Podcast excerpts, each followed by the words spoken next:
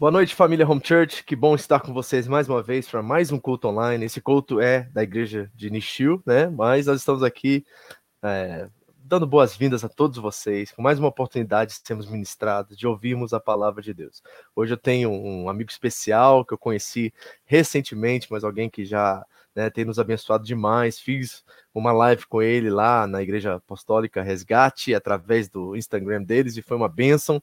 Ele é irmão de um amigaço meu de muitos e muitos anos, e tenho certeza, pelo que eu tenho ouvido dele, pelo que né, nós temos conversado, que Deus tem muito a nos ministrar nessa noite. Eu quero já que você abra seu coração para isso, que você esteja com a gente aí presente, que você interaja com a gente né, durante os comentários aí, fazendo perguntas, e nós vamos ter primeiro uma ministração, depois um bate-papo, e aí você vai poder vir conosco e ouvir a voz de Deus e também trazer suas perguntas e comentários quanto a isso. Amém? Estamos aqui mais uma vez, não é o ideal, gostaríamos de estar reunidos lá, né? Toda terça-feira estamos lá com a Home Church Nishio, lá naquele Kaikan que está fechado agora, mas estamos tentando fazer o melhor com o que nós temos em mãos. E o, e o melhor é isso aqui, e é muito bom ter nos abençoado demais, mas nada se compara à comunhão, nada se compara para o toque, ao abraçar, a orar juntos, a dar as mãos e louvarmos a Deus juntos, certo?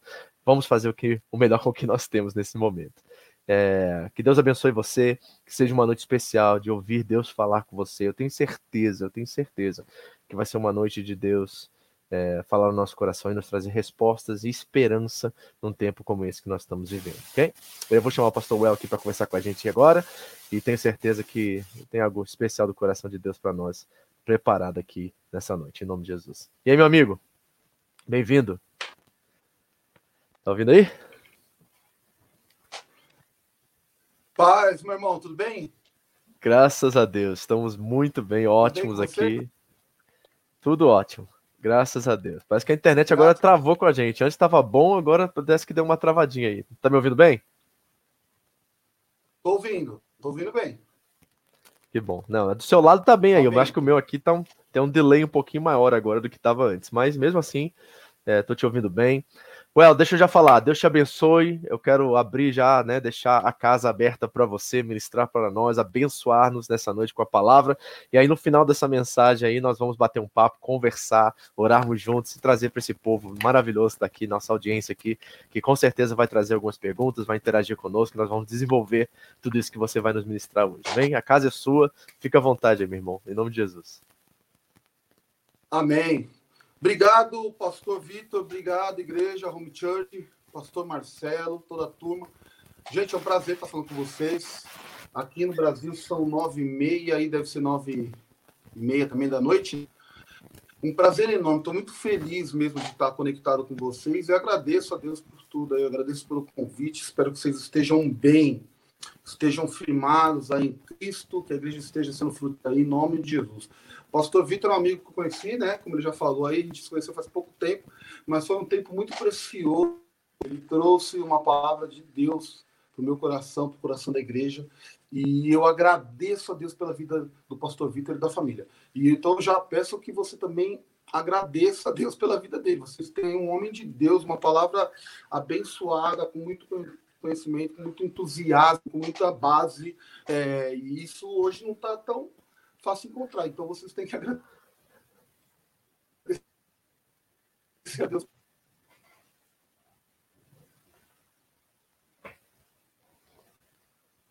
Pelo homem de Deus que vocês têm aí. Eu tenho, então, sim, Deus palavra no meu coração e eu queria dividir com vocês.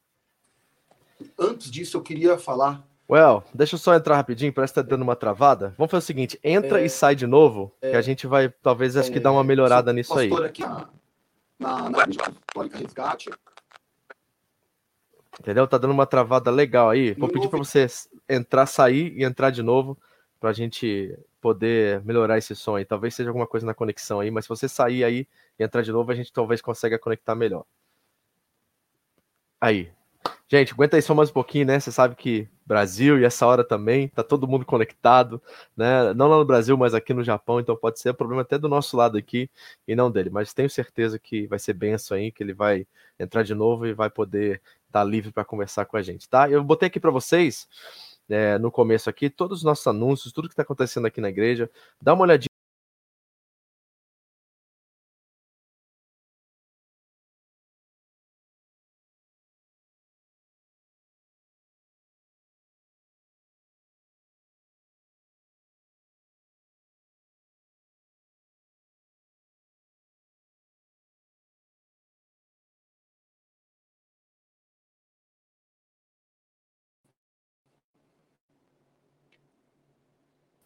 Tá ok agora? Deixa eu ver. Fala aí.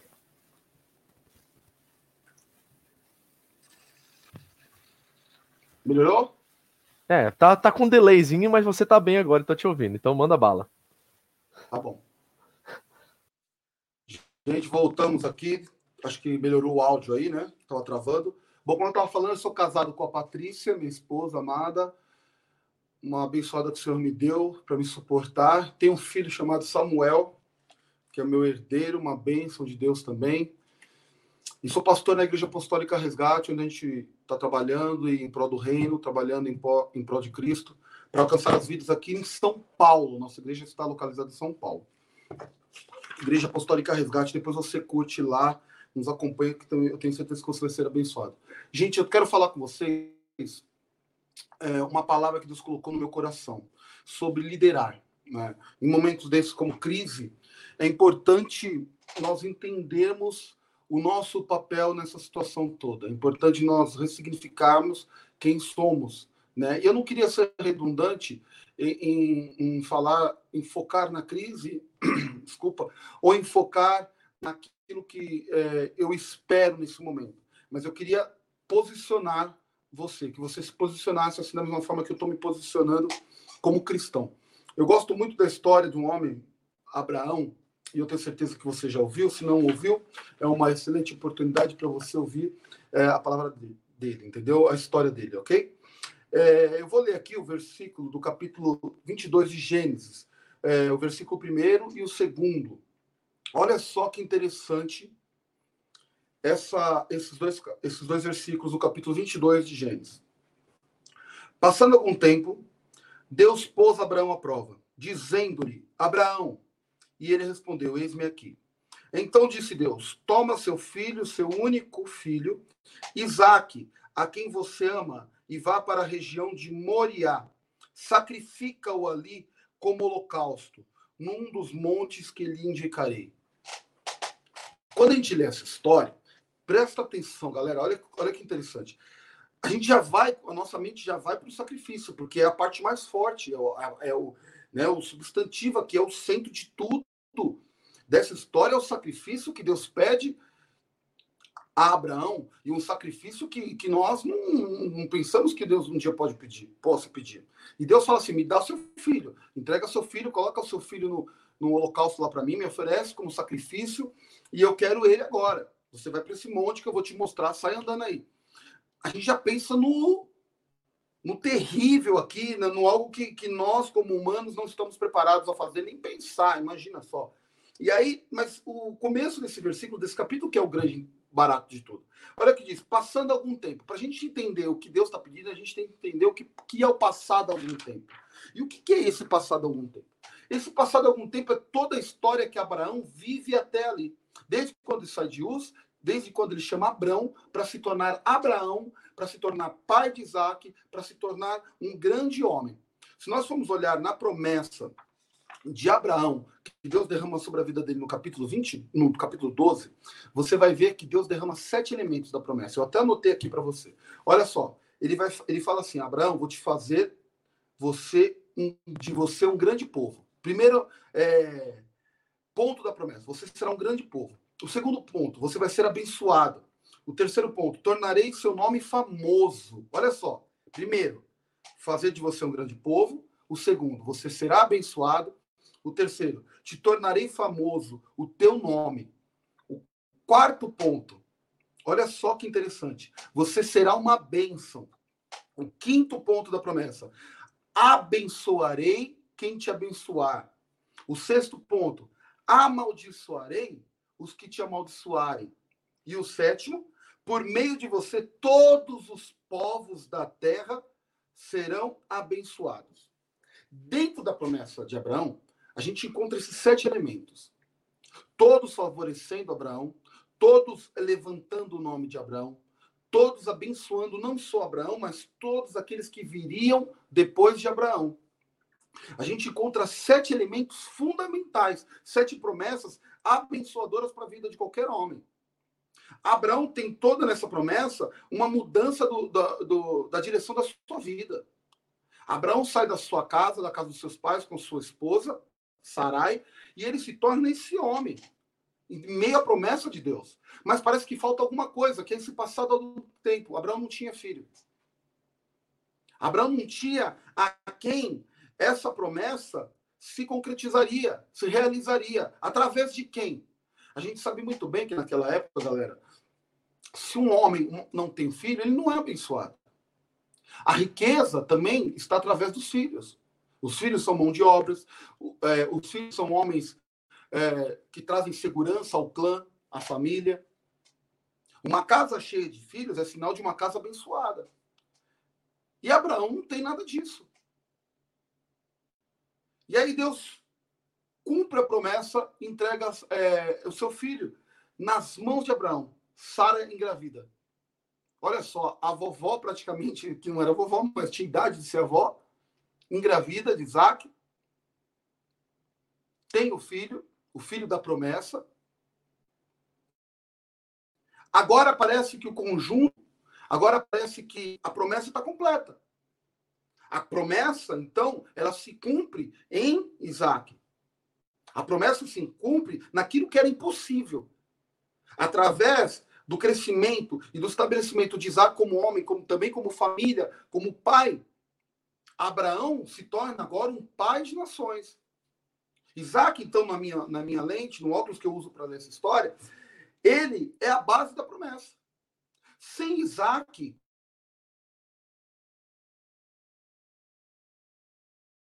tem filho. Sem Isaac, Abraão é, não é abençoado, porque é abençoado quem tem filho, quem tem herança, quem vê o seu legado perdurar durante os anos. Sem Isaac, não, é, não tem um povo. E Deus está pedindo Isaac, mas na verdade o que Deus está pedindo é a promessa. Quando, quando Deus chega para Abraão, cara, ele fala assim: olha, me entrega seu único filho. A verdade é que Deus não está pedindo filho. Ele está pedindo toda a promessa. Porque se Abraão morre e é sacrificado no monte ali, toda a promessa morre com ele. Abraão, é, desculpa, Abraão não, se Isaac morre é, é, ali, toda a promessa de Abraão morre com ele. Abraão pode pegar sua sacolinha, voltar para sua terra com a sua esposa, porque não tem mais nada para acontecer. O fantástico dessa história é que Abraão não está nem aí. Porque com que ele pode viver se ele não entrega Isaac? Abraão, a história nos mostra que ele pega Isaac e sobe para o monte para sacrificar. Não Isaac somente, mas toda a promessa. Abraão é o homem que é capaz de pegar a promessa nas mãos e falar: toma de novo a promessa. Enquanto muitos falam, não, senhor, o senhor que me deu isso. Eu não posso devolver porque isso me faz bem e é uma promessa sua. Abraão olha para Deus e fala assim: olha, já que o senhor pediu, eu te devolvo a promessa. Sabe o que, o que, que Deus está perguntando para Abraão, na verdade? Não é se ele quer entregar ou se ele pode entregar o filho. O que Deus está perguntando para Abraão é o seguinte: você pode viver só comigo e sem mais nada? A pergunta que está entre as linhas dessa história é: Abraão, você pode viver comigo e sem mais nada? Porque quando você entregar seu filho, você não terá mais nada. Você só terá a mim. Sabe qual é a resposta de Abraão? Sim, eu posso. Sim, eu posso e eu quero. É assustador pensar que um homem sobe ao monte para entregar o seu filho. É assustador pensar que um Deus pede o seu filho. Mas é maravilhoso saber que existem homens que são capazes de dizer: Deus é suficiente para mim. Abraão é um desses homens que lideram o seu momento de crise. Aqui está instalada uma crise. Você imagina Abraão descendo do monte falando para Sara que sacrificou Isaac. Gente, eu tenho filho. Se eu falar uma coisa, é, nem precisa ser desse nível para minha esposa, ela vai pegar o primeiro, a primeira vassoura da minha cabeça. Eu tenho certeza que a pergunta que Deus está fazendo para Abraão é: eu sou suficiente para você? Ou você precisa de mais alguma coisa? Você precisa que as minhas promessas, as minhas promessas te sigam. Você precisa que eu derrame sobre a sua vida todas as bênçãos que eu prometi para que você continue comigo? Ou eu sou como Deus, sou suficiente para você? A resposta de Abraão é: eu consigo viver com o Senhor e mais nada. O Senhor, Deus, tu és suficiente para mim. Abraão é um desses homens que, que pensa é, é que a crise é, é uma oportunidade para estar mais perto de Deus. Abraão é o homem que não administra a crise. Ele lidera a crise. Eu tenho falado isso constantemente para a igreja aqui no Brasil, a Igreja Apostólica Resgate, para os, os membros aqui, para os irmãos que nos escutam. Abraão não administra a crise. Abraão é um homem que lidera a crise. Abraão é um homem que olha para a crise e diz: Olha, me acompanha, se você for capaz. Porque eu estou liderando essa crise. Quando ele entrega Isaac, ele diz assim: Olha, eu lidero essa crise. Eu tenho uma crise para resolver e eu vou liderar. Eu não administro. É interessante ver isso em Abraão. Tem outro homem também que eu gosto muito na Bíblia, que é Moisés. Moisés é um homem espetacular. Aliás, a Bíblia é cheia de homens espetaculares. Moisés, no capítulo 33 de Êxodo, versículo 1 ao 13, eu vou ler para você, e a gente vai fazer um paralelo com esses dois homens. 33 de Êxodo, o versículo é, de 1 a 3 é muito interessante. Deixa eu abrir a minha Bíblia aqui. Olha só o que diz Êxodo 33, de 1 a 3, e depois o versículo 15. Depois ordenou o Senhor a Moisés: sai deste lugar com o povo que você tirou do Egito, e vá para a terra que prometi com juramento a Abraão, a Isaac e a Jacó, dizendo: Eu a darei a seus descendentes. Mandarei à sua frente um anjo e expulsarei os cananeus, os amorreus, os etitas, os fariseus, os heveus e os jebuseus. Vão para a terra onde manam leite e mel, mas eu não irei com vocês, pois vocês são um povo obstinado e eu poderia destruí-los no caminho. Versículo 15 agora, do mesmo capítulo. Então Moisés lhe declarou: Se não fores conosco, não nos envie. Moisés sobe para o monte para falar com Deus, para receber de Deus. O povo acha que Moisés está demorando. O povo acha que, que Moisés talvez morreu.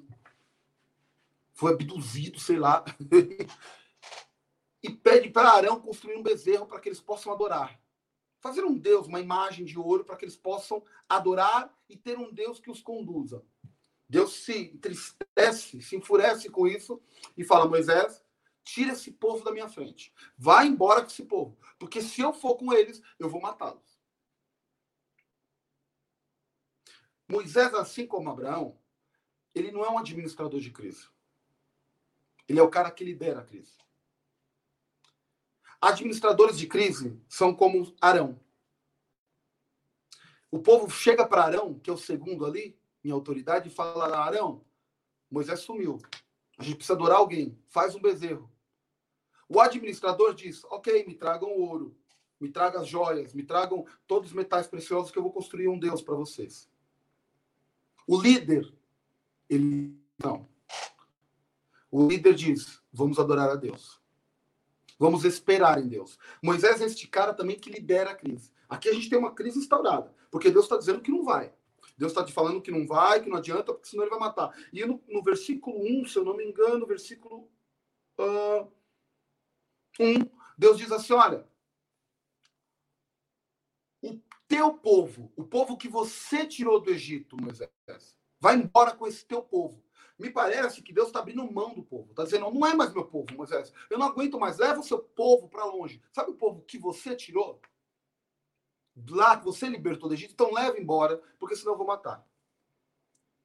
E aí Deus começa a falar um monte de coisa para Moisés. Ó, você pode ir embora, porque eu vou mandar é um anjo com vocês, vocês vão ser abençoados, né? todo mundo vai, vai ver vocês, vai temer, as terras eu vou dar a vocês, vocês vão ser um povo abençoado, mas eu não vou estar junto, porque não me interessa estar com vocês. Vocês são obstinados a pecar, vocês gostam de viver no pecado, na idolatria.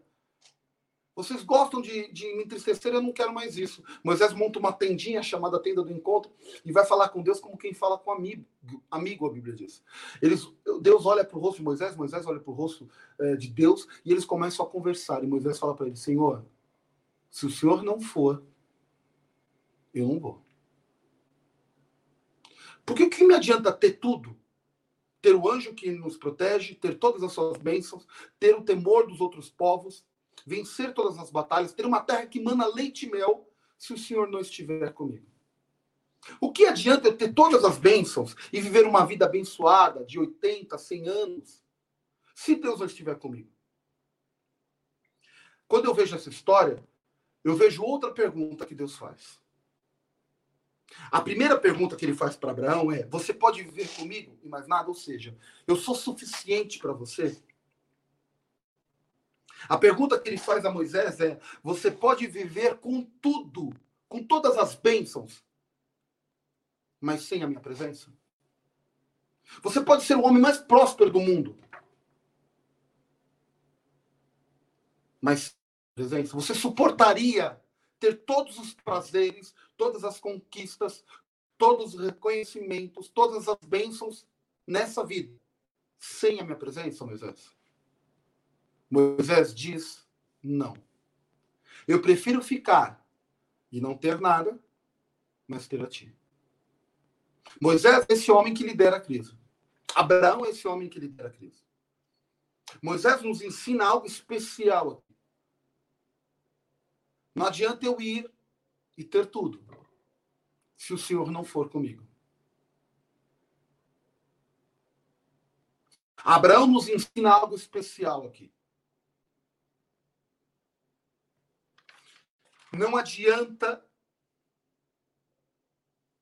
eu ter as promessas. Não adianta eu viver o sonho das promessas se o Senhor não estiver comigo. Em tempos desses, como de crise, a igreja precisa se estabelecer como quem lidera. A igreja não pode se colocar como vítima, mas sim como quem toma a frente, sim como quem é o protagonista dessa história. Sabe aquele super-herói, sabe aquela pessoa que diz: Olha, eu tenho, eu tenho aqui uma resposta? Essa é a igreja de Cristo. Tanto Moisés como Abraão são homens que, que lideram. Arão é um homem que administra. Você precisa entender hoje, aí nessa noite para você e nessa manhã para mim, aqui, que você foi chamado para liderar a crise. Não há é, sobre a sua vida o desejo de Deus, não há para que você administre a crise. Deus está te chamando para liderar a crise.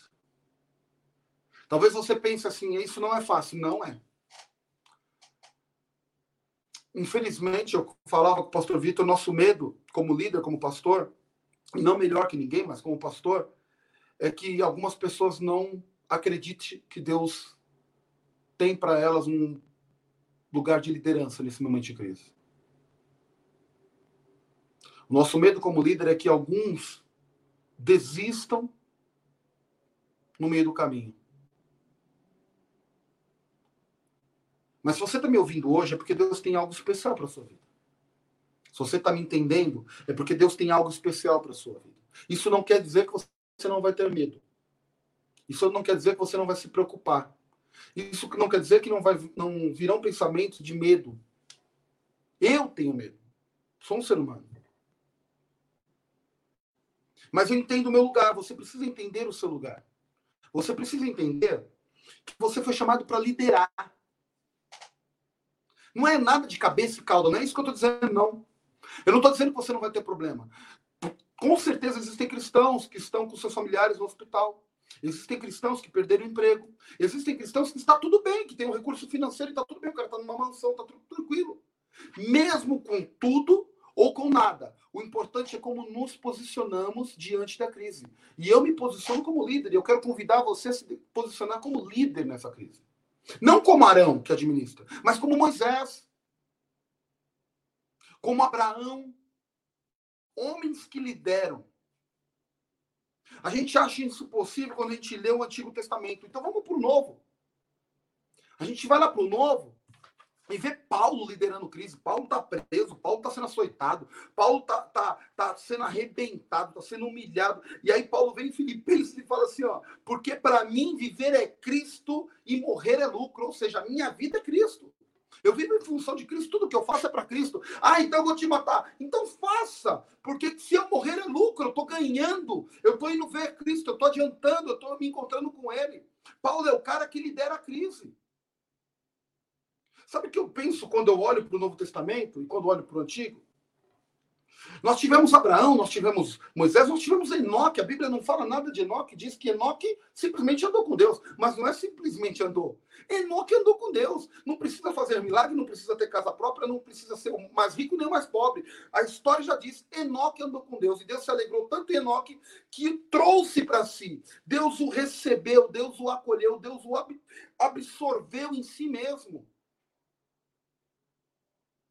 Enoque não fez nenhum milagre, Enoque não, não fez grandes coisas, mas Enoque fez o que o homem precisa fazer e o que é mais importante para a vida do homem, que é andar com Deus. Isso marcou a vida de Enoque, um dos principais homens para mim na Bíblia é Enoque. A gente não tem nenhuma bem, benfeitoria de Enoque. No entanto, ele escolheu andar com Deus. E está sendo dito hoje, há milhares de anos à frente, dizendo que Enoque andou com Deus. Talvez não se lembrem do, da sua conquista material. Talvez não se lembrem dos seus bens, dos seus resultados como pessoa, como profissional, como líder, como pai, como filho. Não, talvez não se lembrem. Mas se você andar com Deus, o legado, seu legado dirá: o meu avô, a minha avó, o meu pai andou com Deus. Isso é liderar a crise, gente. Quando Jesus vem, ele eleva o nível. Ele é o Adão perfeito, ele é, é, a perfeição materializada em carne. É o Cristo na terra, o próprio Deus, o Deus conosco na terra, Emmanuel. Ele eleva o nível do ser humano. A gente vê agora Paulo, no Novo Testamento, dizendo: para mim morrer é, é lucro, eu estou ganhando, eu estou indo ver Cristo. Percebam que esses homens, depois que encontraram com Cristo, mudaram, subiram o nível. A crise faz subir o nível. A crise nos leva para outro nível. Veja Pedro, Tiago, Mateus e todos os apóstolos antes da morte de Cristo. Olha eles depois da morte de Cristo. A crise dele a crise deles era que agora Cristo não está mais. Pedro volta a pescar, o outro volta a ser médico. Acabou, Cristo morreu, estamos em crise. O que a gente faz? Volta a mesmice. E aí Cristo aparece ressurreto dizendo, ô Pedro, tu me amas? Apacenta as minhas ovelhas. Segunda vez, Pedro, tu, tu me amas? Apacenta as minhas ovelhas. Terceira vez, Pedro, tu me amas? Então apacenta as minhas ovelhas. Tu és rocha, e sobre ti edificarei a minha igreja. Pedro se revela um líder de crise. Por quê? A crise leva ele para outro nível. Deus está nos levando para outro nível. Deus levou Abraão para outro nível. Deus levou Moisés para outro nível. Deus levou Paulo, Pedro e tantos outros para outro nível. E agora chegou a vez de nos levar para outro nível. Em nome de Jesus. Em nome de Jesus, gente. Galera, eu, eu fico pensando. Como Deus está olhando para a gente agora? Eu sei que é muito abuso da minha parte pensar como Deus, tentar pensar, mas eu mesmo assim insisto. E que ele olhe para mim e veja, ali tem um líder de crise. Que ele olhe para você e veja, ali tem uma mulher de crise, tem um homem de crise, tem um jovem de crise, tem um pastor de crise.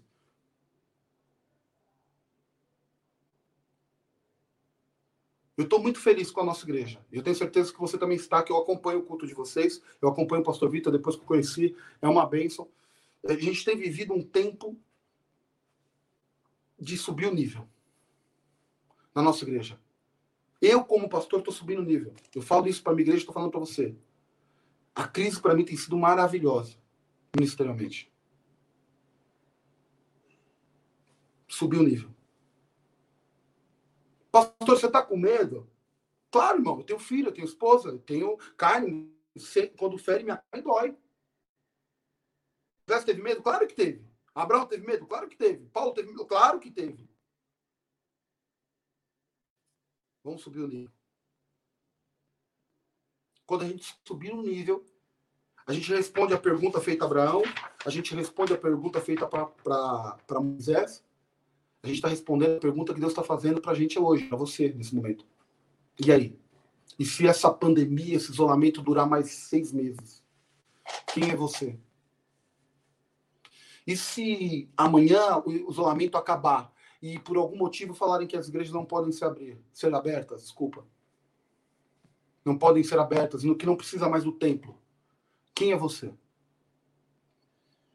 Você é o que administra ou você é o que lidera? Então essa palavra que eu deixo para você de reflexão, eu espero que vocês sejam os que lideram. Os que dizem, vem comigo, Vem comigo, vamos subir até o monte e adorar. Vem comigo, vamos até a tenda do encontro que eu vou conversar com Deus. Vem comigo, porque para morrer para mim é, é, lucro. Vem comigo, porque eu sou rocha e sobre mim vai ser edificada a igreja do Senhor. Que Deus esteja levantando nessa noite aí no Japão e aqui no Brasil pela manhã homens e mulheres que liderem na crise. Em nome de Jesus. Esse é o desejo do meu coração, galera. Esse é o desejo do meu coração. Que em nome de Jesus Cristo, você lidere a crise. Que vejam em você o farol. Você vai ter dificuldade? Vai. Eu vou ter dificuldade. Mas vamos nos levantar em nome de Jesus como líderes na crise. Amém?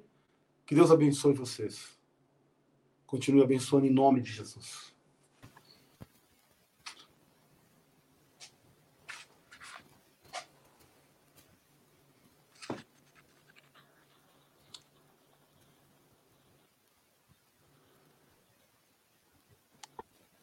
Eu não estou ouvindo. Não estou te ouvindo.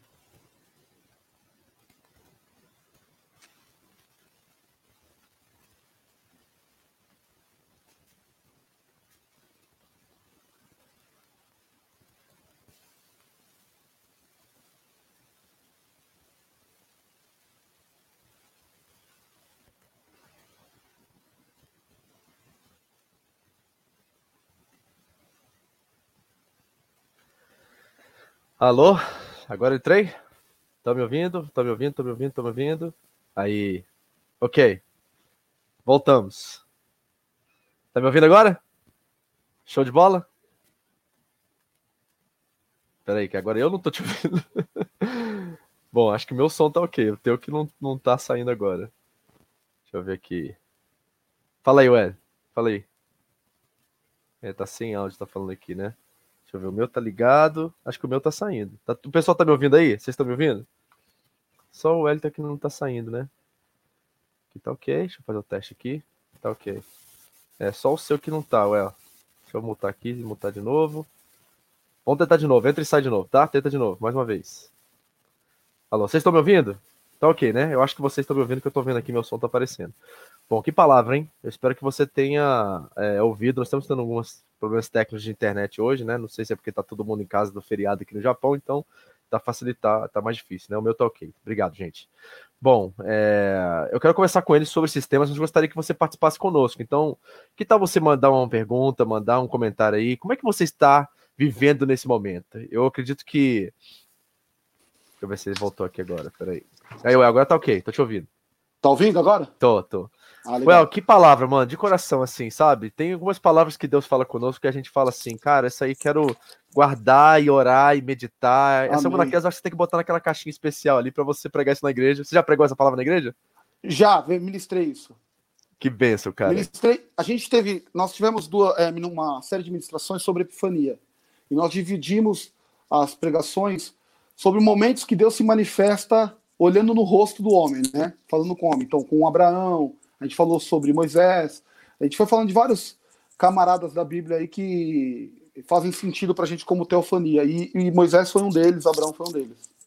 Cara, mas que, que palavra para esse momento, assim, sabe? Eu acho que ela nos faz realmente ver por outra perspectiva, porque nós temos a tendência a adotar talvez a linguagem cultural, né, a, a, a ideia da, da, da, voz do século nesse momento agora, e a gente ir com as notícias ruins, ruins, a gente ir com o movimento que os que não tem fé, ou seja, não confia em Deus vive, e a gente vai adotando a mesma linguagem e vai tentando administrar isso, como você falou, em vez de entender que já Cristo já nos deu a vitória sobre isso também. Sim. Entendeu? Sim. E, e, a gente acaba não liderando isso estando na frente disso. Se você for olhar na questão só natural da, do que você falou, as nações que estiveram na frente disso estão vencendo agora. Não estão é. tendo muitas casualidades, né, muitas pessoas morrendo, elas estão na frente de tudo isso. E acho que na vida espiritual nós também temos essa, né, temos esse desafio a fazer. Né? Quando você tocou em Enoque, eu falei assim, é verdade, cara, Enoque não temos um relato dele, de nada que ele, igreja que ele nada. abriu, de nenhum povo, que nenhuma pessoa que ele tocou. A única coisa que ele fez foi andar com Deus, a Bíblia diz. Nós temos talvez um versículo, uma passagem só sobre ele. E, e, aquilo já é suficiente para um currículo melhor do que milhares de pessoas que vieram após ele, né? Que vão ter uma lista vasta, né, de coisa, mas talvez não andaram com Deus. Cara, que, que tremendo isso. Né? Nunca tinha olhado por essa perspectiva, né? Então vamos, vamos ao primeiro ponto aqui que eu quero jogar para o pessoal que está conversando com a gente aqui, que está tá, né, tentando perceber isso que você falou, né? No caso de Abraão, era a questão se aquele filho que poderia se tornar de fato um ídolo para ele, né? Ele era o sonho da vida dele, era a promessa de Deus para ele, né? É naquele momento que Deus pede para que ele entregue a promessa, entregue o seu sonho, é que se revela realmente, é, eu acho, eu gosto daquele texto porque é uma das primeiras vezes que nós vemos uma das facetas do caráter de Deus, que é Deus provedor, né? É Jeová Jiré, é o próprio Abraão que revela uma faceta de Deus. Então, eu acho que a gente tem que dizer Jeová Jiré no meio dessa crise também, entender quem é o nosso provedor, se é a economia mundial, se é o nosso patrão, ou se é de fato Jeová. Entendeu? Se é Jeová Jiré. Uhum. Como é que você eu penso... tem aplicado isso, vivido isso hoje? É, eu, eu, quando eu leio esse texto, eu sou muito, eu gosto muito de ver a imagem, então imagina a cena, né? Quando Deus fala para ele, o filho que você tanto ama, não é normal. Uhum. Ninguém faz, chega para alguém e fala: Olha, Vitor, o filho que você tanto ama. A gente diz: Olha, Vitor, você ama seu filho. Uhum. Olha, Wellington, você ama seu filho. Agora, quando Deus fala, o filho que você tanto ama, eu já penso: será que Isaac não subiu muito no coração de, de Abraão? Uhum. Eu fico imaginando o filho único de um velhinho, de uma velhinha. Como foi tratado esse menino? Leite com pera, né? Gente, na nossa geração é o leite uhum. com pera. Uhum. Joga bolinha de gude no carpete, não pode sair. Não, o Isaac não sai. Porcelana, né? Porcelana. É. E aí Deus uhum. fala: você ama tanto esse menino, esse menino não pode nem. Porque ele dá velhice ali. E aí Deus pede custa. Às vezes Deus pede isso pra gente. Eu tive meu filho quando ele nasceu na UTI. Meu primeiro filho, né, o único filho que eu tenho, Samuca, hum. era o primeiro ali, primogênito, unigênito ali. Ele ficou 14 dias. Cara, foi uma angústia. E todo dia eu tinha que deixar minha esposa no hospital e voltar uhum. para casa sozinho. Então pensa, eu entrava na minha casa, minha casa é grande, eu entrava na minha casa, o primeiro, parece que minha casa se transformou no quarto do meu filho, porque todo lugar que eu olhava tinha alguma coisa relacionada a ele. E aí quando eu li essa passagem era o filho que eu tanto amava. Uhum. Né? E talvez eu estava colocando o Samuca a, acima do lugar de Deus, em outro nível, que não é dele. Toda uhum. expectativa era no Samuca. Ah, ele vai tocar guitarra como eu toco. Ah, ele vai gostar de basquete como eu gosto. Ah, ele vai é, estudar palavra. Eu já criei o Samuca com 30 anos na minha mente, quando eu fiquei sabendo que ele ia, que ele ia nascer. E aí Deus me prova, coloca ele lá 14 dias na UTI. Eu falei, cara. Eu entrei no quarto, quarto e cantei uma canção que é, do Toque no Altar, que diz que. É, Não tem outro bem além de ti? Não, é, se o sol se pôr, se o sol se pôr ah. e a noite chegar, Uhum. E eu pensei, cara, todo o centro dessa casa estava inclinado para o Samuca. E agora eu tenho que voltar esse centro para Cristo, para Deus. Quando a gente volta a isso, o relógio, o nosso relógio, se alinha com o relógio de Deus. Então, vir a crise para mim é entender e, e, colocar Deus no lugar que é dele, que sempre foi. A gente que tira ele, não é ele que sai de cena. Então é falar, Deus, continua aí, eu quero que o Senhor continue, eu quero que o centro continue sendo teu, essa casa, essa crise, o centro é teu. E eu me levanto como líder. E liderar não é não sentir medo. Tem gente achando que liderar é ser forte. Não, não é. A liderar é não demonstrar medo. Não, não é. Mentira. Liderar é sentir medo, é sentir o medo do amanhã, é, é pensar o que, que vai acontecer amanhã. Eu não sei. se vou ter o dinheiro do pão de amanhã. Mas eu sei que eu continuo tendo Deus de ontem, de hoje e de amanhã. Uhum. E o que vai vir depois é estar tá com ele.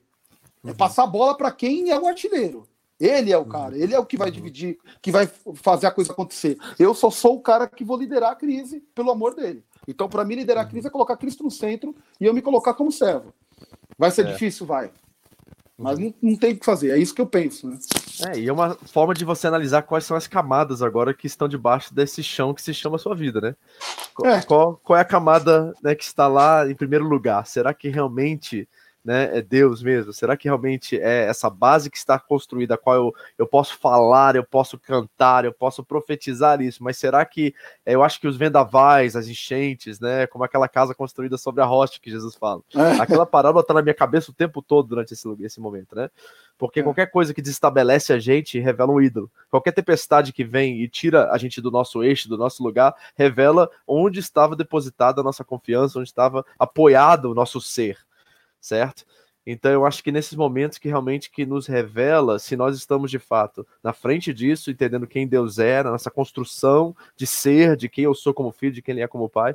E essas camadas agora estão se revelando. Será que era, o que você falou, era o meu filho que estava aqui, então eu preciso agora reverter esse quadro para que eu possa encontrar um chão impenetrável, que não tem uhum. nenhum tipo de rachadura nele. Porque se for nosso filho, qualquer coisa que estiver acima de Deus na nossa vida, vai, nós vamos perder, em primeiro lugar. Uhum. Né? É. Então a gente, a gente olha para aquilo que é eu acho que o ser humano é bem assim, é 880. Então a gente olha para aquilo que é o dinheiro, é o trabalho, é um vício. A gente vai botando essas coisas que são máximas, mas a gente não reconhece os pequenos detalhes, entendeu? Tem aquelas coisinhas, cara, que às vezes a gente fala assim, é uma é um, um, medinho que tá lá de uma questão financeira e é uma coisa meio subjetiva, não é muito concreta na nossa vida, não é muito é, evidente, sabe? Ela tá na super, ela tá, não tá na superfície, ela tá muito interiorizada dentro do nosso coração e são difíceis de reconhecer. E nós precisamos de voz, nós precisamos de um Deus que se manifesta, que vem no quarto secreto conosco e através do seu espírito começa a nos anunciar essas coisas, mas a pior coisa é ouvir isso. É, é verdade. Isso, isso, e essa isso... pergunta que você falou de Abraão, cara, isso é tremendo, porque será que eu sou suficiente para você, né? É. é. isso que a gente tem que ouvir e aprender. A gente não tem. A, às vezes eu acho assim, eu vou falar isso por mim. Cara, eu não quero ouvir isso. Eu quero ouvir que tem sempre um lugar de apoiar. Entendeu? Eu quero apoiar alguém. Eu quero apoiar alguma coisa. É, eu, eu acho que isso, o Vitão, sabe o que eu penso, mano?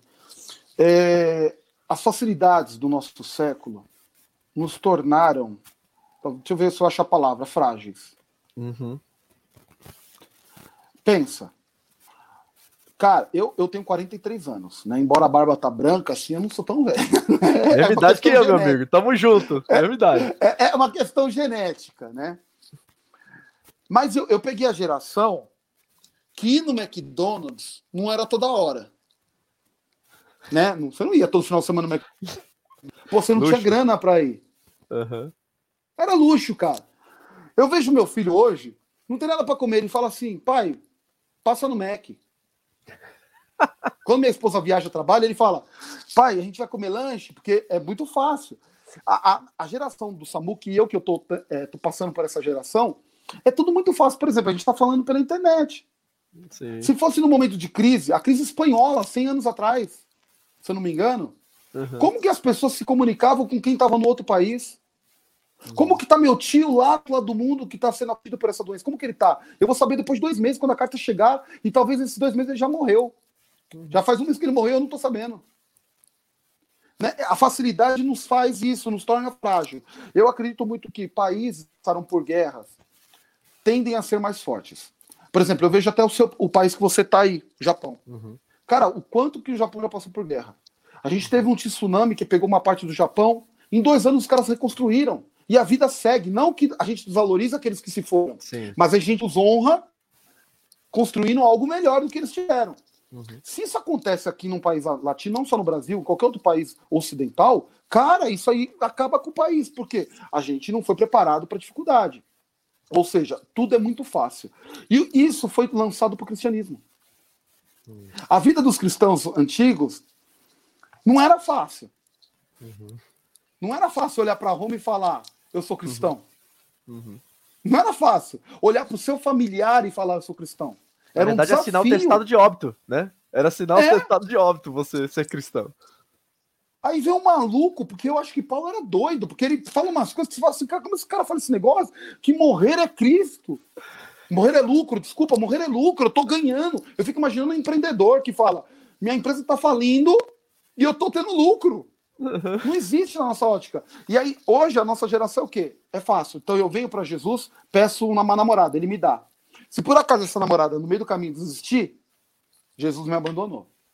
Eu vejo muito isso com jovens. O cara no primeiro namoro, eu, eu sempre falo isso com jovens. Cara, o seu primeiro namoro com 15, 16, 17, 18 anos, você já acha que acabou o mundo porque a moça não quer mais você e você não quer mais Cristo porque a moça não quer mais você. Você está igualando um Deus que te fez é do barro com uma moça que disse não para você. Uhum. E aí eles ficou com aquela cara, pastor, você não me entende. Não, você que não está me entendendo, dá vontade de chacoalhar, né?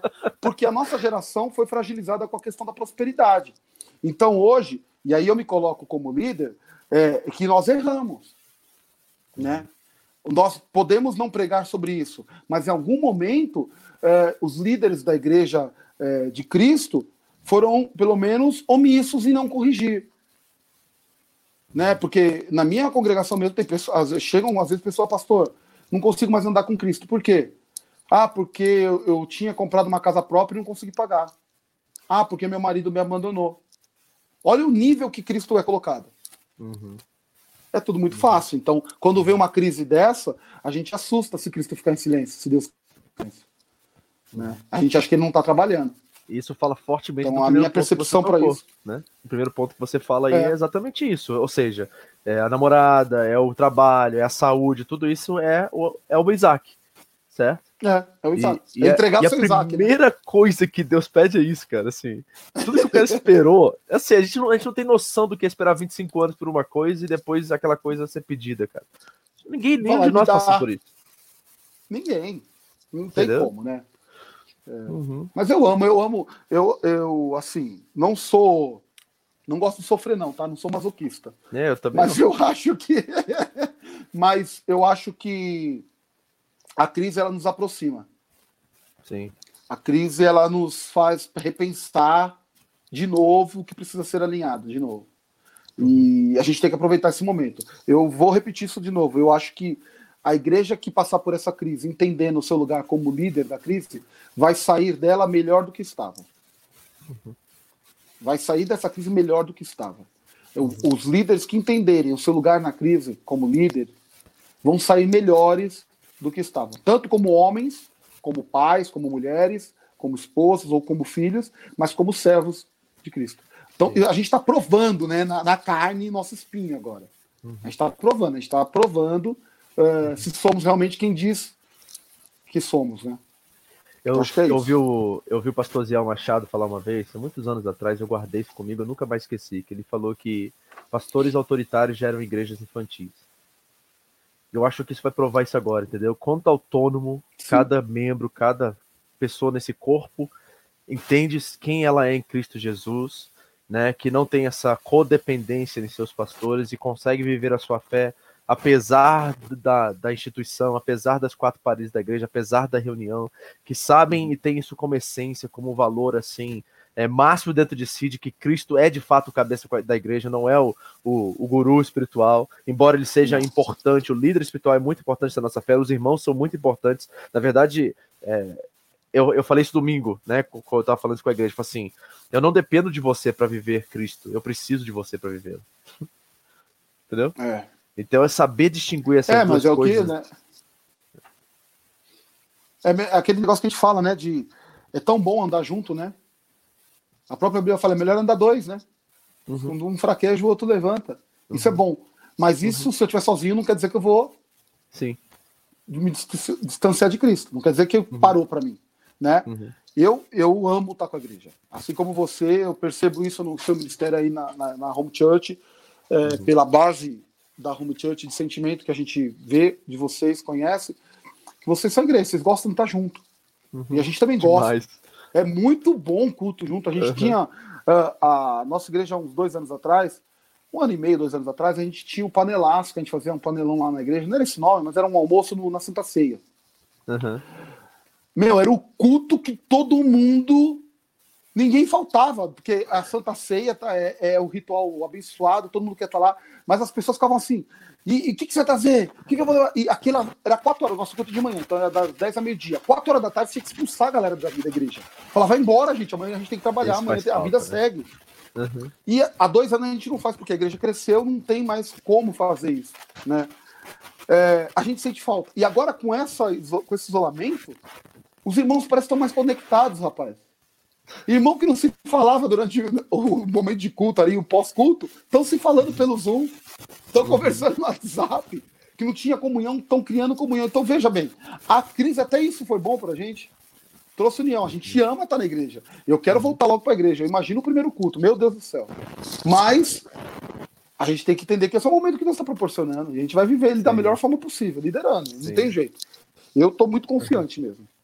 E eu falo assim, isso fala, toca até no seu segundo ponto, porque às vezes a gente tinha tudo, né? A gente tinha o conforto de estar na igreja no domingo, de ter a palavra ministrada pra gente. E agora a gente tá em casa, cara, e tudo que a gente tem é Jesus, realmente, o nosso lançamento com ele. Entendeu? Embora a gente possa fazer isso aqui, eu falo pra igreja, cara, eu cansei disso aqui, na verdade. Vou falar a verdade pra você, cara. Durante a semana é bom que tem uhum. estudo, tem é. o pastor entrando e interagindo com a gente aqui, mas domingo eu não quero estar online, não. Domingo eu quero estar tocando em você, eu quero estar com você. Isso dói, isso, é. esse afastamento no domingo, principalmente, que é esse lugar né, da comunhão dos irmãos. Isso para mim tá fazendo assim. Eu, eu não quero fazer isso online. Já, já passou do ponto. É. Entendeu? Então, assim, a gente tem que entender que agora que a gente não tem tudo, é, é, a questão de Moisés que você vai tocar aqui, né?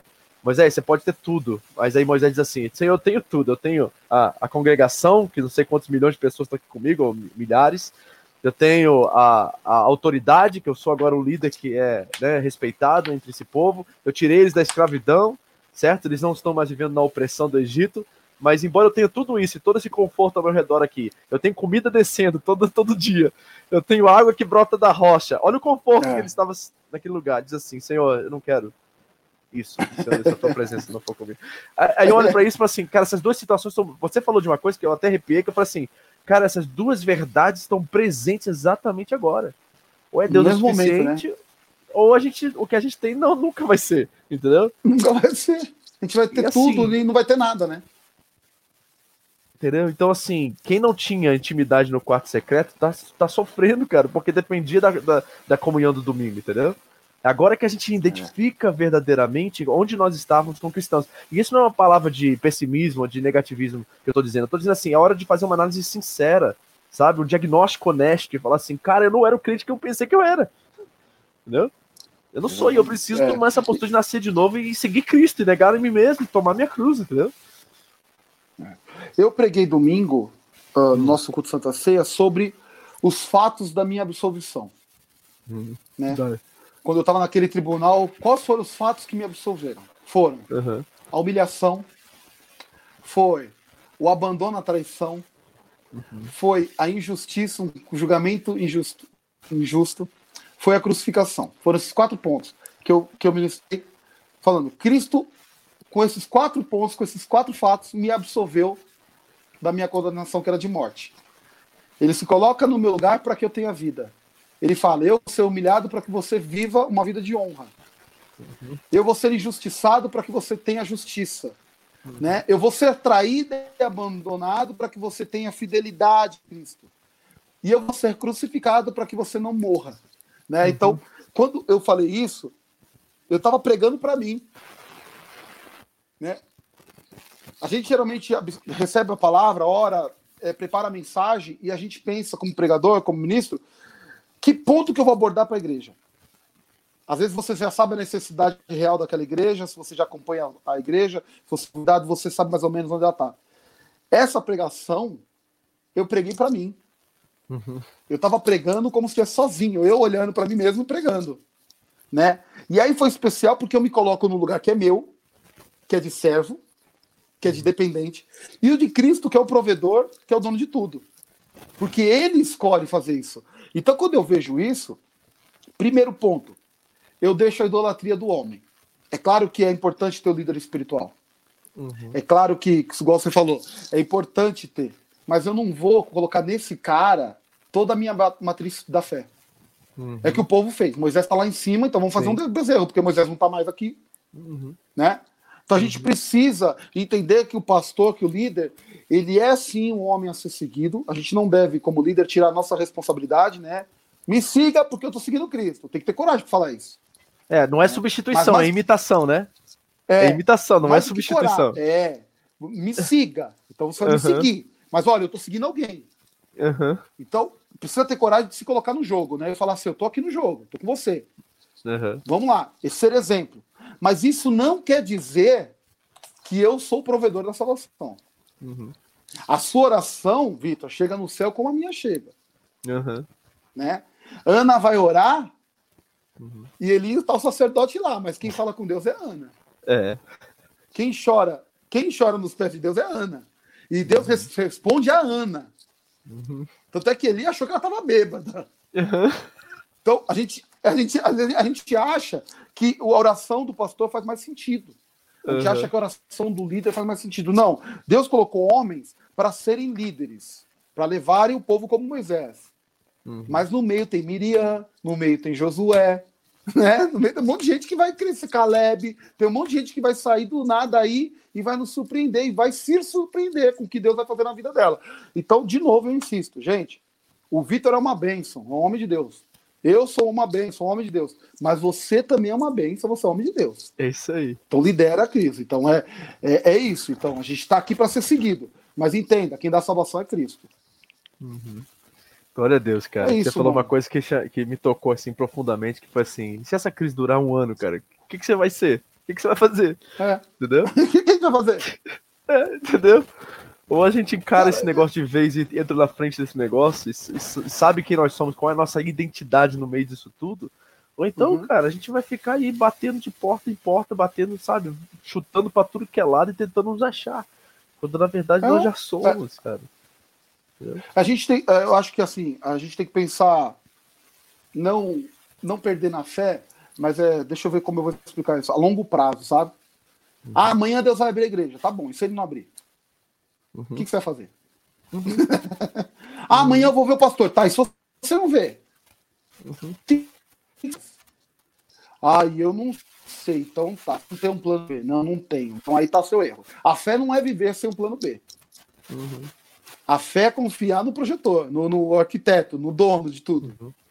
Naquele que projetou sua vida. A fé é isso. Agora você tem que analisar a história, a sua vida como, como pessoa. Então, por que eu tô falando isso? Se a igreja não abrir daqui um mês, daqui um ano, uhum. cara, eu, eu tô vendo gente se converter pela internet. Uhum. Domingo nós apresentamos quatro novos membros, que a Santa Ceia apresenta os novos membros toda a Santa Ceia.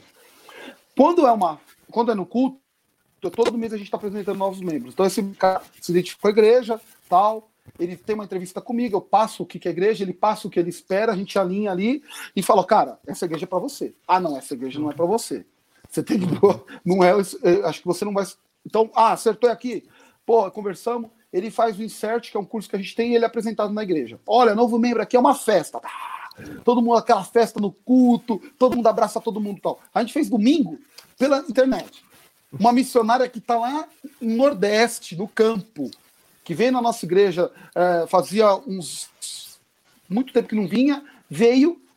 Deus já tinha tocado o coração dela em janeiro, eu não sabia e ela foi apresentada pela internet como novo membro. Quando você ia ter isso? É. Quando você ia ter um cara de outro estado aceitando Jesus na sua internet, na sua, na sua transmissão? Uhum. A gente viveu a experiência semana passada do homem que se entregou a Jesus, que estava no leito com coronavírus. Olha só que ele quem foi compartilhando, foi compartilhando, compartilhando, chegou nele. Ele abriu a transmissão, assistiu o culto, de repente chega a mensagem do camarada lá, quero me entregar a Jesus. Eu quero esse Jesus que você está falando aí. Eu estou aqui, não sei se eu vou sair daqui, mas se eu não sair, eu quero ir para esse céu aí que você está falando. Você me ofereceu. Se entregou a Jesus. Deu uma semana, o camarada foi curado por, por, por Deus lá, os, os médicos, está em casa a mensagem. Eu não vejo a hora. Eu não vejo a hora do, do, culto presencial voltar, porque eu quero conhecer vocês, eu quero dar um abraço em vocês. Eu quero conhecer esse povo que me apresentou Jesus. Quando que a gente vai viver isso? Glória a Deus, cara. Glória Você entende? Então é para isso. A gente está vivendo isso. Então, eu tenho certeza que você tem milagres aí para contar. Outros pastores que estão vivendo direcionamento de Deus, outras igrejas, tem milagres. Pra... Então, vamos aproveitar a gente. Tem muita gente que não ouve a palavra que não ouviria de uma forma convencional. Sim. Não ouviria. É hora não entraria numa expandir um pouquinho a consciência, a né, Well? tem que expandir um pouquinho essa consciência religiosa, é. né? A gente né, fechadinho que a gente tem e não entender, né, cara, o que Deus está fazendo nesse tempo e participar disso. Eu acho que tem muita gente que está boiando, cara. Isso que me deixa mais inconformado, que tem gente que está literalmente boiando nesse tempo quando devia estar tá ativo, quando devia estar tá usando cada oportunidade, porque os dias são maus, é bíblico isso. Né? É, então a gente precisa entender essa lógica, né? Tem uma pergunta até aqui para você, ó. Tá perguntando aqui, após o vírus, se a pessoa continuar continuando, continuando a Deus somente pela internet, como é que fica isso? Certo ou errado? Ele tá perguntando aqui, o Cunil, que é da nossa igreja aqui, local. Ele, que você pensa sobre pergunta isso? se é certo ou errado continuar só pela internet? É. Cara, olha assim. Eu penso que o quê? Cristo era um cara que gostava de conviver com as pessoas. Uhum. Né? Você vai ver poucos momentos Cristo sozinho. Ele vai para o deserto, levado pelo Espírito, sozinho, atentado. Ele vai para o Getsemane lá orar sozinho, deixa três lá dormindo, que dormem lá no cantinho e os outros mais longe. Cristo era um cara que gostava de relacionamento. Cristo era um cara que gostava de estar no templo também. As pessoas falam, ah, Cristo não pregou no templo. Não, ensinou no templo, sim. sim. Cristo fez todo o rito Primeira pregação. lá. Primeira pregação foi na sinagoga. É. Cristo gostava de estar com, estar com pessoas cultuando. Né? A Bíblia diz que à meia-noite eles adoravam. Então tem um monte de coisa aí. Quando alguém fala para mim, pastor, então eu vou continuar pela internet, eu penso que ela ainda não entendeu o que é seguir Cristo. Uhum. Ela não entendeu. Primeiro, seguir Cristo é gostar de pessoas. Se eu gosto de pessoas, eu gosto de estar na igreja. Uhum. A igreja vai salvar? Não. A igreja vai trazer comunhão. Isso aí. Por que eu vou para a igreja? Porque é bom estar em comunhão. Davi, os salmos que eu te falei, 633. Sim. O salmo da peregrinação, se a gente não entender o que levou Davi a escrever aquele salmo, a gente não entende o salmo. Parece que estar em comunhão é uma coisa muito vazia. Para Davi escrever aquilo, ele teve que passar pela guerra das tribos. Ele teve que ver primos e primas se matarem, uhum. né? Tribo de Judá contra o resto das tribos, né? Esbocete lá contra o, o, Davi se matando, parentes se matando. Ele teve que ver o povo, a batalha sangrenta por muito tempo, até que o povo coloca Davi como rei de todo Israel, e aí ele escreve esse salmo, dizendo: Como é bom como é bom e suave andar em união, porque ele sabe a dor que é longe. Uhum. Se essa crise não te trouxe dor de estar longe, você precisa rever. É. Se uhum. você entender o que é ser cristão, é estar tá uhum. junto com pessoas. Uhum. É estar tá junto com a multidão, é estar tá junto com, com gente, é estar adorando o Senhor em comunhão, é entender o Salmo de 133, e aí eu te indico você ler ele, Salmo de romagem, de uhum. peregrinação. É, uhum. Então, de novo, a igreja salva? Não. Mas é muito bom a igreja porque você está junto com o seu povo adorando ao Senhor. Então, minha orientação é, cara, acabou essa quarentena, corre para a igreja para adorar com seus irmãos. Porque uhum. você vai ser abençoado e tem pessoas que vão esperar você para ser abençoado por você lá. Uhum. Então, é importante. Sua presença vai fazer toda a diferença no culto. Que tremendo, cara. E outra coisa, eu lembrei aqui, você estava falando isso, eu lembrei da primeira pregação de Pedro, né?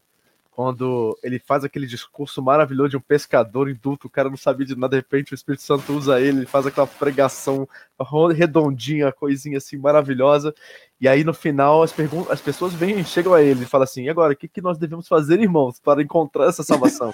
e aí o que, que ele usa? Ele usa o plural, cara, ele não diz assim, salvem-se, ele diz salvai-vos. É é salvai-vos. Jamais a salvação, a gente tem essa ideia protestante, não sei de onde quem tirou isso, que é a salvação individual, cara. Eu detesto essa frase. Entendeu? Não tem como, cara, a gente salvar não. a si mesmo. A gente tem que negar a nós mesmos. Entendeu? Eu estava na, eu tava na faculdade uma vez estudando sobre isso.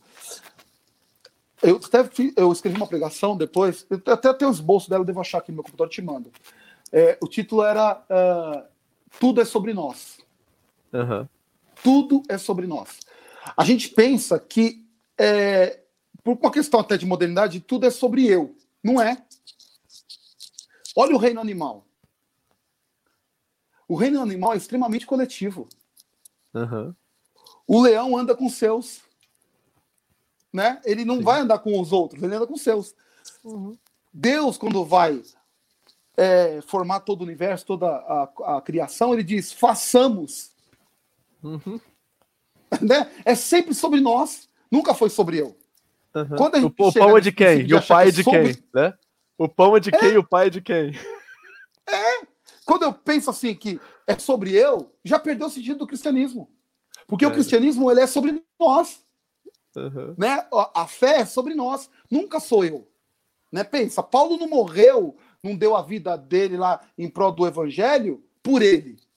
Foi sobre nós. Né? A tradição vai dizer, se a gente não precisa entrar no detalhe, mas a tradição vai dizer, tradição cristã, né? Vai dizer que Pedro morreu de cabeça para baixo, crucificado porque uhum. ele pediu. Ok, se sim ou não, não é o detalhe. Mas se foi, ele não morreu sobre por ele. Foi sobre nós. Uhum. Né? Cristo não é sobre ele, é sobre nós. Então, quer uhum. dizer, quando eu penso que, que a salvação é sobre eu individual, que a igreja sou eu individual, eu não entendi o cristianismo. Uhum. Né? A fé é sobre nós. Uhum. Sempre foi. Não há uhum. libertação num homem só. Né? Uhum. Porque quando eu, você sente dor, Vitor, e eu não, não, não sinto, aí eu estou vivendo eu. Exatamente. Quando para mim é normal ver, por exemplo, uma pessoa na rua, sem máscara, sem álcool gel, sem água para lavar a mão, e eu acho que eu tô protegido da minha casa, com máscara, não é. Eu estou pensando uhum. no eu e não é o nosso. Né? Então, esse é o problema do, do ser humano. A gente está na briga do direita e esquerda aqui no Brasil, que a gente fala, não, eu, eu, eu. Não, cara, independente do lado que você tá. Uhum. Se der errado, não é sobre você, é sobre nós, todo mundo se lasca. Uhum. Então a salvação gosto, é isso também. Eu gosto da, da, explicação do Paulo Borges Júnior, well, que ele fala assim, ó. É, nós não é eu no plural, é eu em plural. e ele fala assim, cara, eu acho tão né? fantástico assim, uma reunião de nós, às vezes não é o nós, é um monte de eus. É. Cada um entendeu? querendo a sua vontade, né? Cada um fazendo a sua própria vontade, entendeu? Mas a igreja não é isso por definição, jamais vai ser isso por definição. Entendeu? Não, então... eu tava outro dia ministrando, com, conversando com os músicos, né? Com um músico. Aí falava, cara, eu não gosto quando vem o irmão e pede é, para tocar com ele com aquelas músicas que eu não gosto, tipo de música que eu não gosto. Ah, sei uhum. lá, eu, por exemplo, gosto de rock, né? Aí fala assim, eu gosto de tocar, eu sou músico, então eu gosto, gosto de tudo. Eu falo, cara, mas por que você não gosta? Ah, porque não é um ritmo que eu não gosto, isso aqui, tá, tá, tá, tá, tá. Ah, eu gosto disso e daquilo. Cara, mas quando você tá tocando, você não consegue adorar. Ah, eu nem consigo adorar. Então você não entendeu. Uhum. Você não entendeu que é sobre nós. Porque o sobre nós é eu ir tocar lá o hininho de fogo lá com a irmã, e a irmã falar, e você sentir a presença de Deus. Ao mesmo tempo que eu vou lá tocar com uma banda de rock pesado, sentir a presença de Deus. Ao mesmo tempo que eu ouço toque no altar e sinto a presença de Deus. Isso é o nós. Uhum. O eu é quando só o que eu gosto me faz sentir a presença de Deus. Uhum. É, então, aí fica difícil. Você tá pensando no céu só para você. No pois céu é. só seu. E aí me vai a pergunta: será que os eus é que não voltarão à comunhão? Entendeu? É isso que está a pergunta. Será que o que nós não vamos ver na volta de tudo isso, na comunhão dos irmãos, quando toda essa crise acabar e a gente ter a, a, liberdade de nos reunir em família novamente? Será que são os eus que vão gostar do eu e do quarto e da, da internet, né? De estar tá assistindo em casa com a sua Coca-Cola na mão e não ter o toque físico, e não ter o irmão orando por ele, e não ter a comunhão, né? Pode ser que nós descobrimos que na verdade nós éramos um eu em meio a nós, achando que eram nós, mas na verdade um bando de eus uhum. nos reunindo, querendo nossa própria vontade, querendo uma, uma religião própria, né, o nosso próprio ídolo sendo construído domingo após domingo, quando na verdade nós não entendemos que o nosso papel é abrir espaço para que os eus que estão entre nós se tornam nós e se tornem um só. Nossa. Porque o corpo de Cristo é, é uma só, um corpo, não são vários corpos.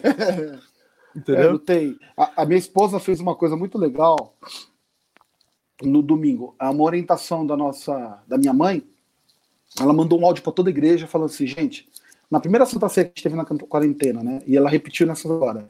Ela disse, gente, a Santa Ceia será em casa. E será especial, porque o pão da presença vai descer na sua mesa, na sua casa. Então você precisa melhor, a, a, montar a melhor mesa que você montaria para o convidado. Hum você precisa com a sua melhor roupa e não necessariamente terno e gravata, não é isso, porque a nossa igreja não tem isso, de usar Sim. do costume. E a gente não tem problema nenhum se tiver que usar ou não.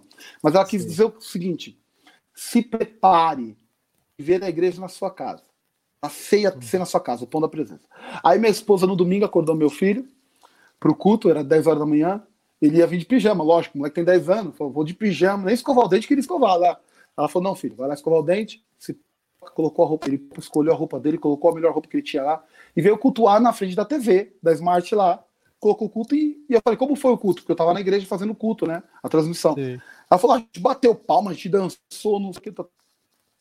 Quando a gente cria esse hábito, a gente entende que somos nós, mesmo ligados só pela internet. Uhum. O cara que, como você falou, que sentou para cultuar com uma Coca-Cola na mão, comendo, uhum. tipo, todo displicente, cara, ele não cultuou, ele assistiu. É. Ele foi um espectador. É. Né? E na verdade o pode ser que, que, ele, que ele descubra que ele tava fazendo isso todo domingo, El. Ele tava fazendo isso domingo, só que não tinha ninguém vendo. É. Já tava nisso. A, a crise e só diagnosticou. É, cara...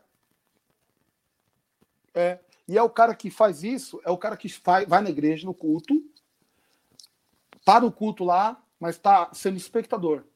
Uhum. É aquele cara que talvez fale assim: hoje é a pregação do pastor no final, hein? Hoje não tocou o louvor que eu gosto, hein? Ó, oh, pastor, atrasou cinco minutos, hein? Começou mais cedo. Teve gente que... Sabe o crítico de plantão? Então, talvez seja uhum. esse cara que só é igreja quando tá na igreja. Quando tá em não, casa. Ele tá querendo, ele tá querendo Netflix, é não tá querendo igreja, né? Ele quer no, demanda, no, no demanda é. aqui, ó. Entendeu? É. é. Então a gente tem que achar esse equilíbrio do nós e do eu, né? É sobre nós, mas eu faço parte do nós. Então eu tenho que cultuar para que o nós aconteça. Uhum. Né? Então é entender isso. Porque senão o cara acha que é sobre, sobre nós joga a culpa em você, né? Fala, Sim. é sobre nós. Pô, gente, o culto não rolou hoje. Uhum. Não, é. é. sobre nós, mas eu faço parte de nós. Ah, e fala aquela, é fica aquela cor daquela dependência doentia que, na verdade, assim, a, assim, uma das coisas que eu sei que você sofre com isso também, eu espero que nós estamos tentando mudar esse tipo de cultura dentro da igreja. Mas a verdade é que as pessoas acham que a gente está bem o tempo todo. Ninguém liga pra gente e pergunta se a gente está bem. Entendeu? Não. Espera que a gente não. ligue para eles e pergunte se eles estão bem. E fica chateado se a gente não fizer isso, porque é nossa obrigação fazer isso como pastor. Mas esquece que uhum. se nós somos nós, então a mesma necessidade que você tem, eu tenho, as mesmas carências Sim. que você tem, eu tenho, a mesma carência afetiva, né, emocional, de saber e ter pessoas que se compadecem de nós também no meio disso tudo, e saber que nós estamos vivendo o mesmo momento juntos, é importantíssima nisso. Então eu fico muito feliz quando eu recebo às vezes uma mensagem, só a pessoa pergunta, pastor, você também, sua família também? É tão simples e tão poderoso isso, cara, porque revela que essa pessoa entendeu que não é minha obrigação, não é meu, meu ofício, meu trabalho cuidar dela. Nós somos um corpo, uhum. cada um tem a sua função e cada um trabalha dentro daquela função para abençoar e cuidar uns dos outros. Entendeu? É, então, é, uma... é, a gente, essa cultura precisa existir, né? É, eu tive uma experiência com isso com, com um amigo muito querido, que graças a Deus continuou sendo meu amigo, porque eu achei que ele ia continuar, mas ele continuou e ficou mais forte o vínculo. Um dia ele me ligou e falou assim: Pastor, precisava falar com você. Eu falei: Tá bom. Marcamos, fomos almoçar. Ele falou assim: Estou muito chateado com o senhor. Eu falei: Sério, cara? Eu falei, aí eu falei: Puxa, o que, que eu fiz, né, cara? Começa a pensar mil coisas, né? É, você começa a pensar: o que, que eu fiz tal. Já veio um monte de coisa na sua cabeça, né? E falou: Sério, falou, o que, que aconteceu? Não, porque no dia do meu aniversário o senhor nenhum, não me ligou para dar parabéns. Aí eu olhei assim, né, cara? Eu falei, puxa vida, não liguei mesmo, bicho. Aí eu falei, pô, pastor, porque a gente conta, a gente espera, a gente ajuda, a gente. Né, eu esperava ligar sua. Esperava, esperava sua ligação, né? É, nesse dia, pela nossa proximidade e tudo mais, tal, não sei o que tal. Falei, cara, me perdoa, cara. Bicho, eu, eu, eu esqueci muita coisa, me perdoa, vacilei mesmo, tal, não sei Não, tal, tal. Aí eu falei, cara, quantos pastores você tem? Aí ele falou assim, cara, aí eu vi naquela oportunidade uma oportunidade de ministrar no coração dele, né? Ele uhum. falou assim: ah, hoje na igreja são seis pastores. Seis pastores. Quando foi seu aniversário? Foi em julho. Ah, é verdade. O meu foi em fevereiro. Você tem seis pastores. Ele é, falou, tem seis pastores. Você ligou, não precisa ter ligado para mim, não, mas você ligou para algum deles para dar parabéns? Qualquer um. Uhum. Aí ele. Não, pastor, eu não lembrei, cara. Então, a gente na época tinha 200 e poucos, eu falei, a gente tem 200 e poucos membros. E eu esqueci do seu. Você ficou chateado porque eu esqueci de ligar de um de 200. Ele ia ficar chateado se você esqueceu de ligar de um de seis? Aí a ele, eu já entendi. Eu falei, já entendeu? A mesma necessidade que você tem, eu tenho também, cara. Uhum. Eu peço perdão de ter esquecido seu aniversário. Não queria ter esquecido. A gente é parceiro, a gente é brother. Mas a mesma necessidade que, eu, que você tem, eu tenho também. Uhum. De novo, eu acho que eu errei, devia ter te ligado porque nós somos muito Sim. próximos. E não estou justificando o meu erro com o seu, mas eu estou te, ministrando da mesma forma que você me ministrou. Falar, olha, você esqueceu do fulano. Você também esqueceu de mim. Então vamos junto construir essa amizade. Aí eu achei que o cara não ia voltar mais na igreja. falei, o cara não vai falar mais comigo depois disso. Uhum. Falei pra minha esposa, minha esposa falou, não acredito que você falou isso. Eu falei, falei, porque eu, eu falei, não, eu também tenho essa necessidade. Eu também uhum. fico chateado. Aí voltou depois de uma semana e falou, pastor, aquilo me fortaleceu, a gente tá mais ligado. Hoje a gente tá ligado, muito mais forte. Então, quer dizer, é, é exatamente o que você falou, a gente tem dor. Uhum. Né? Não, e, assim, e assim nesse você, caso que você citou, eu acho interessante se ele pudesse. A amizade se torna realmente algo real e verdadeiro quando essa pessoa você esquece, aí ela te liga para te lembrar que você esqueceu. Entendeu? Aí chegou outro nível o negócio. Entendeu? Aí você sabe que você encontrou um amigo mesmo, né? Porque ele tá Já te cobrindo no erro, entendeu? É, subiu, o cara. Uhum. É. E a gente ali, um ministrou pro outro, entendeu? Uhum. É isso aí, aí, cara. Entendeu? A minha casa, por exemplo, é, a minha casa encheu de água, né? O ano passado. Teve uma gente aqui no bairro, meu, nunca tinha tido isso. Estourou, tudo, perdendo tudo embaixo, tá, não sei o quê. Cara, a gente vê não quem vem ajudar na hora. Vê um monte de gente ajudar. Porque ela a gente se compadece. Pô, a casa do pastor encheu de água. Vamos lá, ah, vê aquele bando que não tinha. Tinha tanta gente que não tinha o que fazer para tanta gente que tinha. Uhum. 90% ficou sentado olhando porque não tinha o que fazer. Atrapalhando até. Pra, né, pra fazer tudo aquilo. É. Só que passou duas semanas, ficaram os remanescentes.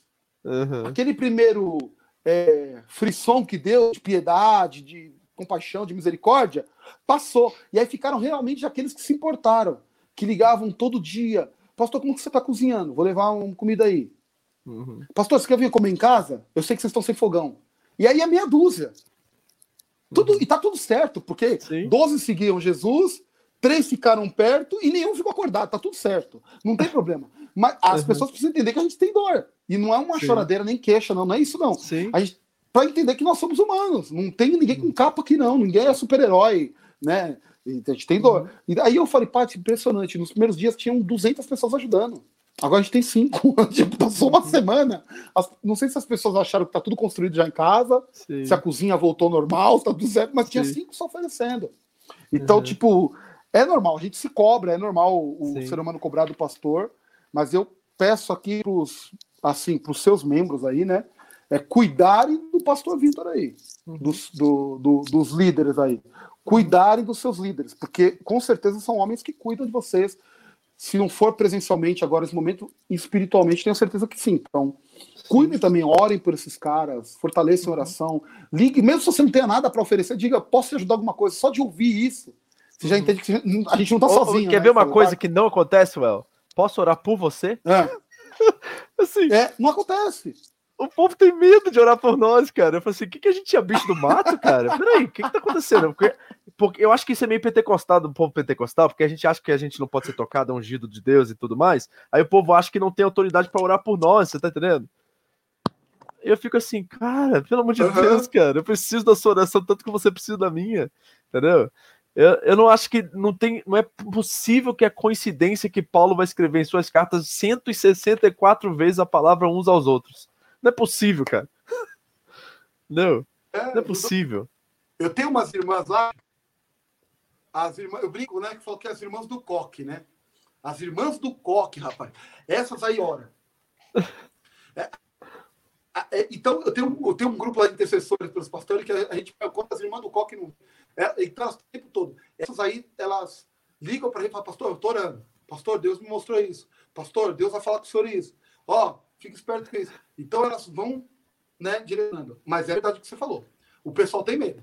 Uhum. Brinco muito com ela. Eu falo, eu amo quando as irmãs do Coque estão na igreja. Porque que elas nos fortalecem a oração. Mas a uhum. grande maioria tem medo de orar pelo pastor. Tem. Né? Né? É como se 1 Coríntios 12, 14 não servisse pra gente, entendeu? É só pra igreja, entendeu? Não fosse pra nós também. A profecia, o dom de milagres, de cura, de, de falar em línguas, não fosse pra, pra nosso benefício também, entendeu? É só pra gente dar e oferecer. Não, peraí, cara, é pra nós também. Nós também precisamos disso, entendeu? E eu acho isso fundamental. Certo?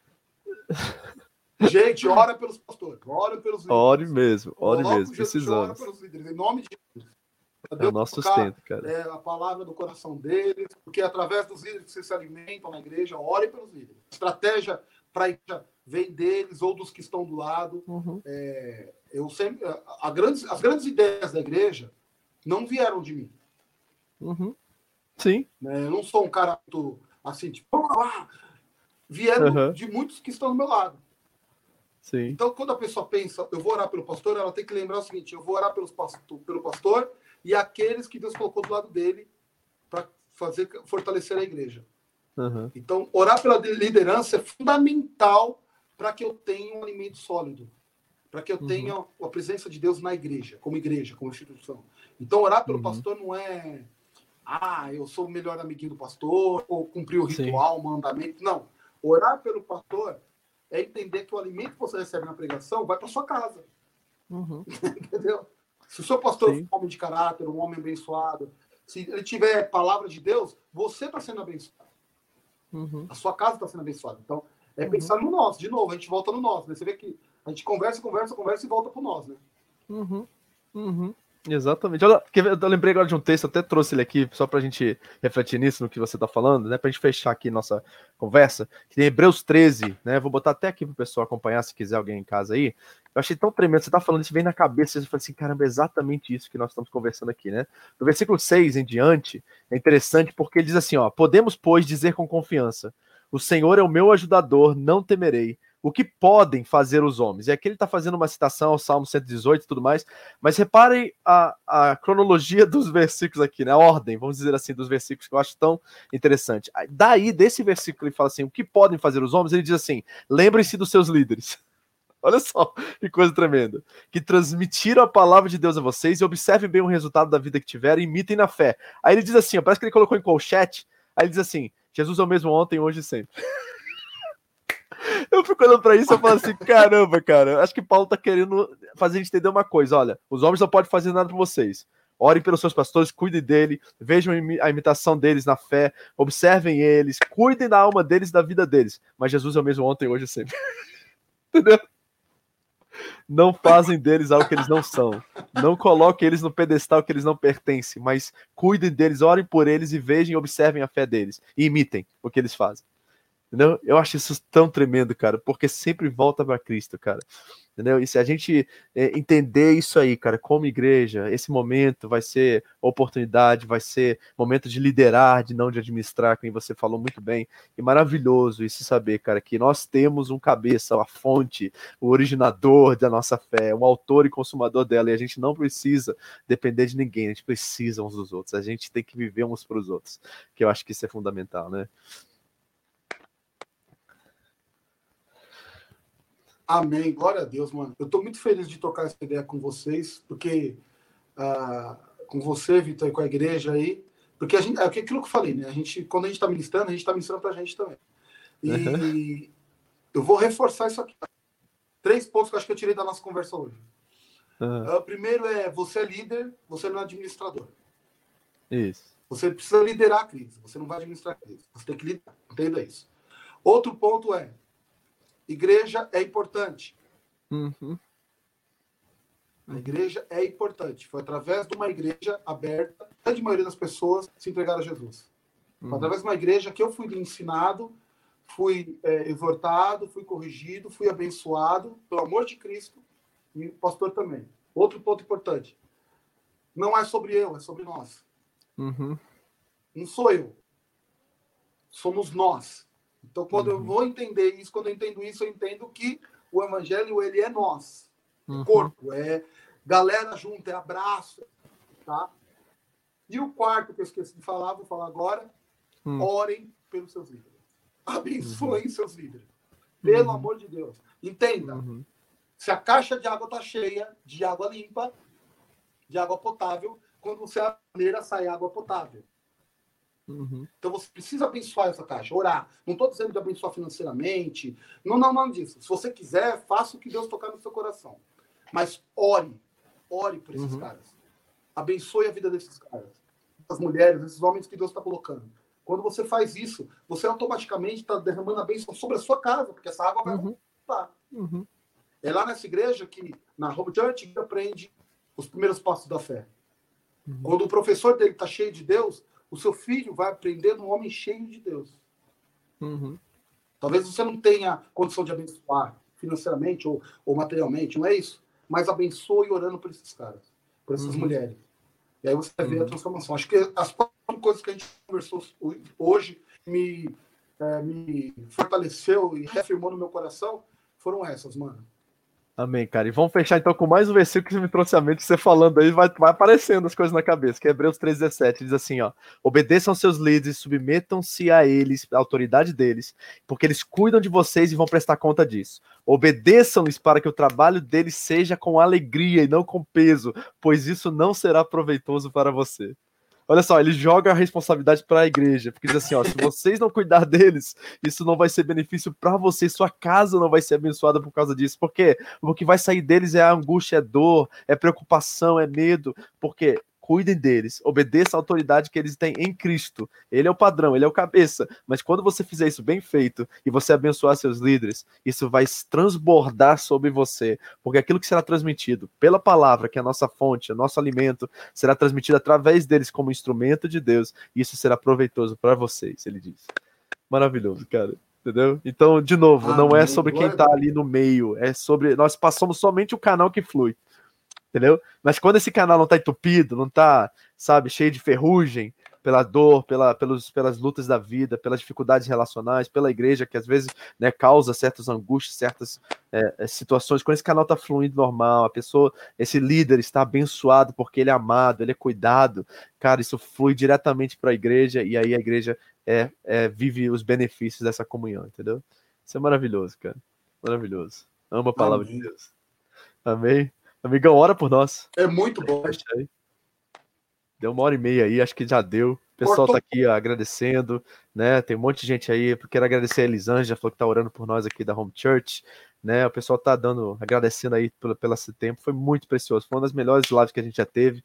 Vou, né? O pessoal tá de férias aqui. Eu vou passar nos grupos lá pro pessoal entrar depois assistir. Mas dá a sua última palavra aí, ora por nós aí para a gente fechar aqui. Se alguém tiver mais alguma pergunta, é hora, é agora nessa oração, a gente pode responder depois no final, mas, well, muito obrigado, de coração, cara. Fez muita diferença na minha vida eu sei que abençoou muita gente aqui no Japão. E... Amém. Mano, cortou o finalzinho. O finalzinho cortou, só fala o finalzinho que eu não entendi. Ora por nós, você falou?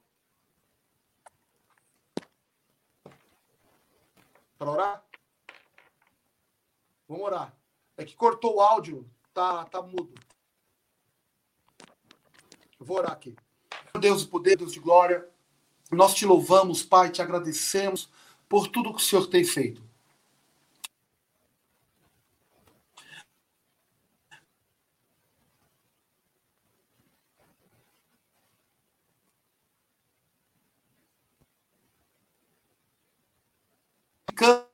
Glorificamos ao teu santo e soberano nome, Deus, por tudo que o Senhor é, por tudo que o Senhor tem feito, pelos teus milagres, pelo teu agir, pelo teu é, é benefício sobre as nossas vidas, Senhor. Eu peço, Pai, que em nome de Jesus, tudo aquilo que o Senhor ministrou em nosso coração, frutifique em nossas vidas, ó Pai. Levanta um povo, Deus, uma igreja, tanto aqui em São Paulo, no Brasil, mas também no Japão, nos quatro cantos, ó Pai, dessa terra uma igreja que lidere, Pai, que não administre crise. Uma igreja que não seja como Arão, mas que seja como Abraão, como Moisés. Que lidere esse momento que estamos vivendo, Senhor. Abençoe a vida do pastor Vitor, da família, Pai, da igreja a qual eh, o Senhor tem colocado ele como líder ali, espiritual, como gestor deste povo. Em nome de Jesus Cristo, Pai. Estratégias, ó Pai, no coração dele e daqueles que são, ó Deus, os alicerces, ó Pai, para a liderança dele. Que vidas sejam alcançadas nesse momento, Senhor. Que vidas sejam transformadas. E nós oramos também em especial por cada um dos teus filhos que tem se sentido fracos, Senhor, nesse momento. Abatidos, ó Deus. Talvez até destruídos, Senhor, por esta crise que estamos passando. Em nome de Jesus Cristo, que teu amor os alcance nesse momento. Pai, como líder, como pastores, ó Deus, não aceitamos perder nenhuma vida, Senhor. Não aceitamos perder nenhum dos nossos queridos irmãos. Por isso, em nome de Jesus, fortaleça-os, Senhor. Fortaleça-os, ó Deus, na tua palavra. E que haja restauração sobre a vida dos teus filhos. Em nome de Jesus Cristo, ó Pai. Mais uma vez, que teu amor, a tua graça e a tua unção, ó Pai, se esteja sobre a vida do Vitor, sobre a vida da família, sobre a vida de cada pastor da Home Church, Senhor. Que seja um momento especial e que esta crise, Senhor, eles possam olhar, ó Deus, eu tenho sentido isso no meu coração, ó Pai.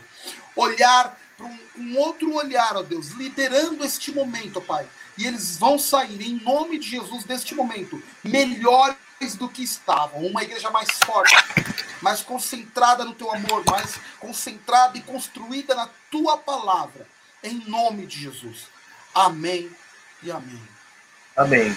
Glória a Deus. Sumiu teu áudio, teu vídeo aí, well, mas eu quero te agradecer, tá de coração. Não tô te vendo, tá ouvindo?